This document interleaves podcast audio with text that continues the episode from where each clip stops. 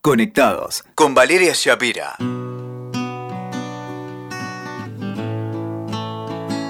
Hola, hola, ¿cómo estás? ¿Cómo anda ese niño, esa niña interior?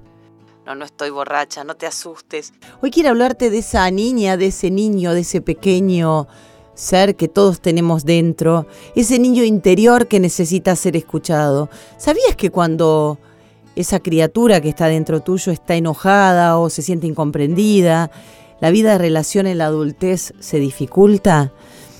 El desafío es integrar ese niño herido a la persona que somos hoy.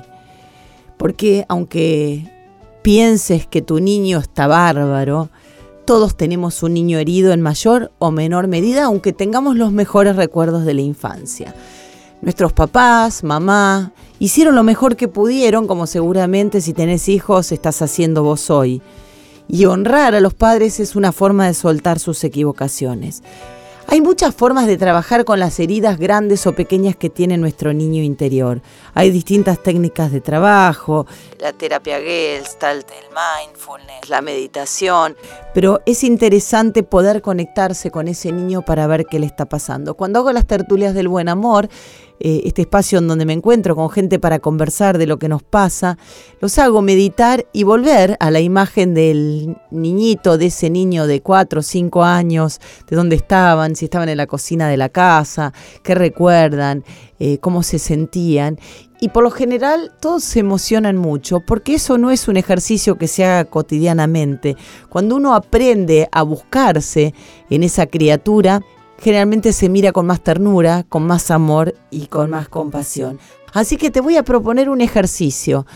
Busca una foto. Busca una foto de vos cuando eras chiquito. Si no tenés ninguna, vamos, que alguna debes tener. Pero si no tenés, pedísela a tus papás.